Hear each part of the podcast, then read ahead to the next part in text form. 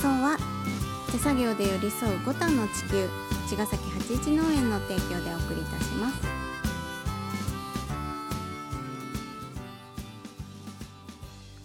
皆さんこんばんは八一農園園長ゆうですこんばんは、ファーマーアキラです。八一オーガニックラジオ、本日もよろしくおよろ願いします。しくお願いしますさてはい、戻ります、えー戻りましょう。えーと雑談を挟みましたけども、えー有機農業誕生うんの続きの回になって、うん。うん。えー今日は提携の始まりかな。ううんん。えーちょっとざっと紹介からおさらいしていくと、うん。まあ日本は戦後食糧難に見舞われて、うん。その食糧難を乗り越えるために、うん化学肥料とかを投入しながら、うんたくさんの人にも食料を作っていくっていうところで観光農業がうん。生まれて、うん。うん。で、まあ、時代は高度成長期に入って、うん。まあ、食料安全保障っていうミッションから次第に、あの利潤追求の、まあ、近代農業っていうところに入っていて、うん。で、まあ、そのおかげでっていうかそのに伴って自然災害とか、うん。うん、あとは人口あ公害とか、うん。うん健康被害とかうん。が生まれてきて、うんまあ、それに危機感を募らせた生産者と、まあ、消費者が手を組んで、あのー立ち上がったのが有機農業、うん。で有機農業が生まれました、ううん。んで有機農業運動っていうのが、うん。まあ、それのことなんだけど、主に有機農業運動で起きたことに、うん。提携っていう言葉があるんだよね、うん。うん。それはあのー観光農家さんとかが転換したりとか、うん。その有機農業をやってる生産者に、うん。まあ、安心安全な食べ物を求める代わりに、うん。あの全量引き取りますっていう消費者グループが出てきて、で生産したものをうん。全量引き取ってみんなで分けていくってこと、うん。そうやってあの生産者を支えてう、ん。で生産者は消費者の健康を守るっていううん。のが提携の始まりなんだよね。うんその時代は本当にそういう健康の被害とかうん。農薬とかの被害が多くて、それが本当に必要で、うん。えっと農家さんから全量引き取って自分たちでこさえたりとか、うん分けたりとか、うんそいうそうれこともしたんだよね。そう女装来たりとかね、うん遠農来てくれたりおとか。手伝いに行ったりとか。そう、うんうん。で生産者はあのポストって言ってうん。町のところにうん。一箇所にドンと農産物を卸しに行ったりとかしてやってそのたんだよね。提携の人たちはそこに取りに行くっていそううそうそうそう。形で農家のそういう負担を減らしてうん消費者でそれをやりましょうっていう感じだったんだろうね。うん。うん。まあ、時代がなそこから流れてってだんだんとうん。またその時代にピントが合わなくなってって、うんあの衰退してった活動でもあるんだけど、ううんん。で僕たちは81農園はそこをもう一回現代にうフんックアップして、ん。なんか立て直したいなっていうふうにうんやっていて、うん。昔ながらの提携のそのコアなとこ全部は無理なんだけど、ううん。んやっぱり時代のその生活のうん。背景とかスタイルうんとかに合わせて、あの変化していく必要もあるなと思った。ううん。ん。私たちが今それをねそのままやってるわけじゃなくって、うん、その気持ちを引き継ぎながら、ね。今に合わせてそうそう、うんまやっている、うん、手探りでやってますけど、ね。うん。うんまあ、そんな感じでその、まあ、一つ勉強して思ったのは、うん。あのその観光農業対有機農業ではないって話、そうね、うん、これはなんかそのさっき言ったその戦後からうん。全てつながっているストーリーで、ううん。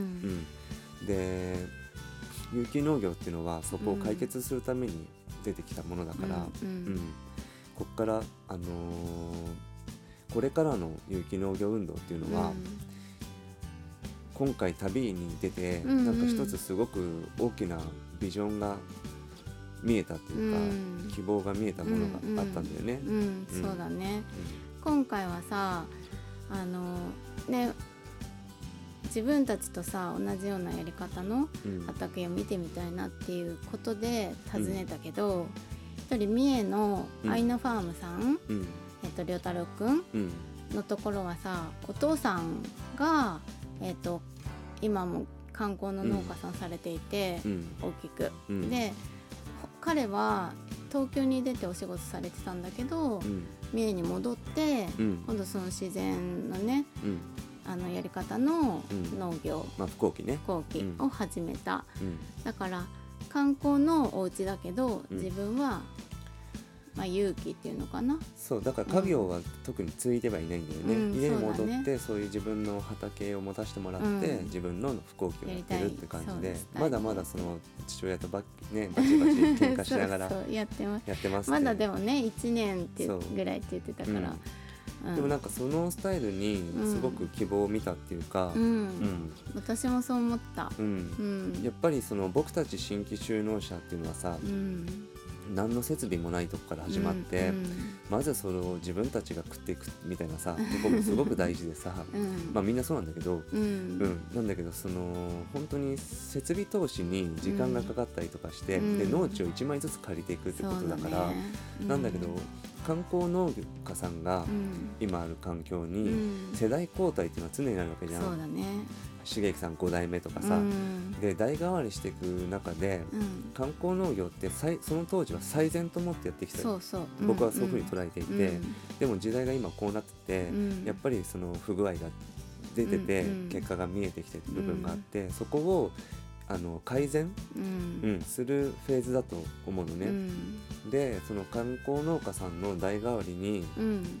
当時の有機農業運動みたいにね綾原農場みたいにうん。有機農業に転換するっていううんことがこれから起きていくんじゃないかなっていうか、それが今回アイナファームさんに行ってちょっと思ったこと、うん。うんうん、一つのその農家の中に二つの相対するものが存在していて、それがでもちょっと美しく映ったわけよ。ううん。んでなんていうのかな。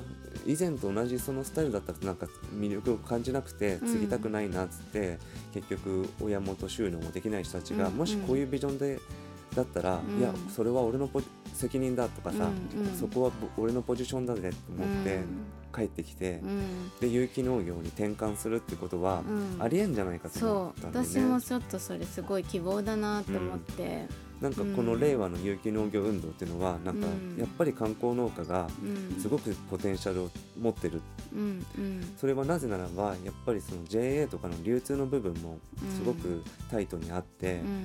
その企画とかそういうものはもっと緩和されるべきだと思うんだけど、大きさとかね、うん。形とか、うん。うん、でもその観光農家さんが有機農業に変転換してって、うん。そんで市場流通できるようになったとしたら、うん。スーパーのお野菜がオーガニックに変わってって、そうだね。より一般の人にうん。届けられるようになってくるっていうのが、うんなんかちょっといいんじゃないか、うん。そのオーガニックをインフラにっていうのもなんか形になりねてくるような気がする。